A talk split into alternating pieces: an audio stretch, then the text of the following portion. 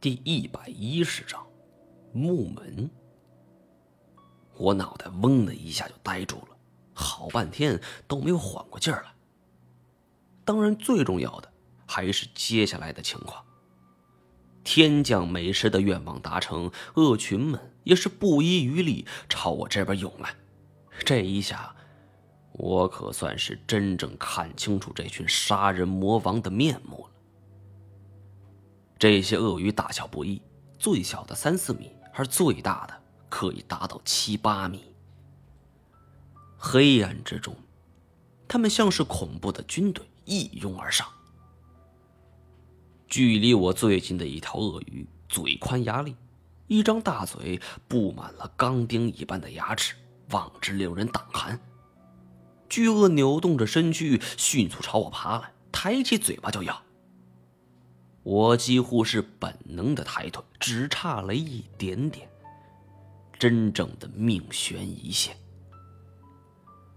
现在我倒真的感谢父母生了我这么一个小矮个如果我是妹子们羡慕的长腿欧巴，那么现在应该就去见阎王了。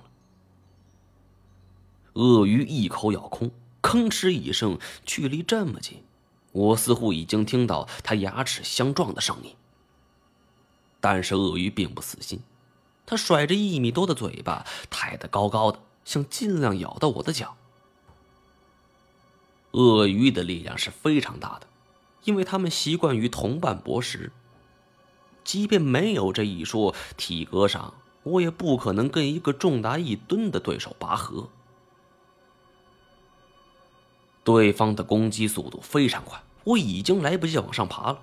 这一咬牙，我使劲一蹬牙臂，抓紧绳索就朝后荡了出去。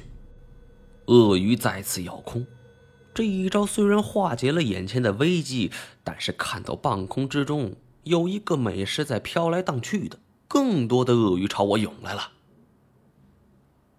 我在半空之中眼睁睁看着群鳄仰首相望，这种经历可不是谁都有的。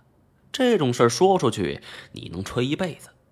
但是现在明显不是高兴的时候。当我再次荡回的时候，心头就叫苦不迭了。刚才还只有一条鳄鱼，而现在下边已经聚集了三条，而这两条新加入的比刚才那条大多了。三条鳄鱼在下方是互相争执着，我也不敢怠慢，双脚刚刚着地，便手脚并用往上爬。可是这面峭壁平滑如镜，我刚爬了两步就滑倒了下来，而且我的双手手掌已经磨掉了一层皮，疼痛难忍，根本使不上力。这一滑落就往下掉了将近两米的距离。我心惊之间，下方一条巨鳄已经冲上前来，它两只前肢踩在岩壁的回头上，张开了血盆大口。可偏偏此时，一道人影从天而降，踩住了巨鳄的头颅。那巨鳄没想到有人会从高处跃下，还没反应过来呢，嘴巴已经被强行闭上，发出了“砰”的一声闷响。来人正是太前。他落地后，双手一翻，便露出了一对双短剑，只两刀，身旁两头鳄鱼是一一毙命。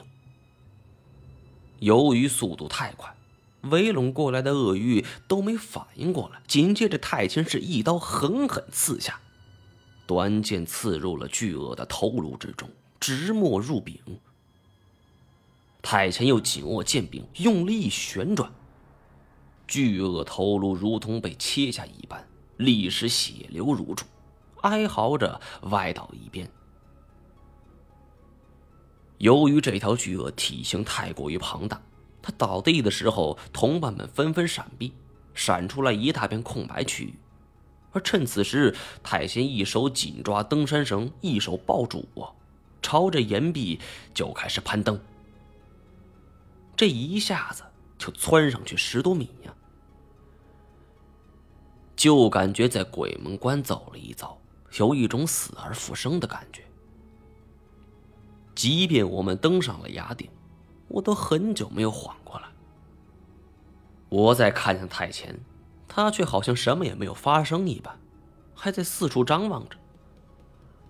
我也注意到了此处，这是崖顶的一片空地，两边各有两尊石像，一尊是威武霸气的狮子头，另一尊则是威武霸气的鳄鱼头。关于鳄鱼头人身雕塑，我并不是头一次见，以前去非洲的时候。特意在埃及走了一遭。在古埃及的神话体系当中，根据古埃及的神话传说，鳄鱼神索贝克呃拥有四倍的神力，因为他拥有四种神的元素。在亡灵书中记载，他守护着年幼尚在襁褓中的荷鲁斯神，并且帮助长大的王子成功复辟，重新成为整个埃及的王。历来各国各民族都不乏这种动物与人结合的神灵，比如中国的女娲、牛头马面，希腊的美杜莎等等等等吧。这主要是出自于人类对于自然的崇拜。在远古时期，人们崇尚自然界中的凶猛力量，比如猛兽，所以才会有了形形色色人兽结合的神灵形象。不过八百媳妇所崇拜的这个，我倒是头一次听说。两尊石像拱卫一道拱门，拱门上写着“氧气福地”。看到这四个的时候，我是啊一惊。这四个字，我已经见过不止一次了，为什么会在不同地点都出现一样的字呢？带着种种疑问，我们走进了拱门。沿着里面铺就的地砖的墓道就往里走着。两边的墙壁上镌刻着佛经和诸天神佛。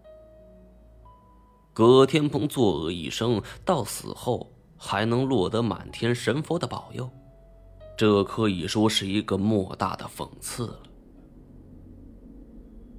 沿着墓道继续往里走，面前出现了一道石门。石门上刻着一个狮子和鳄鱼，两者互相嬉戏，各有半个身子在两边的门板上。一边是鳄鱼头、狮子尾，一边则是狮子头、鳄鱼尾。只有当石门关闭的时候，才能组成一幅完整的画。金锁忍不住好奇，走上前去推了一下，可没想到石门。应手而开。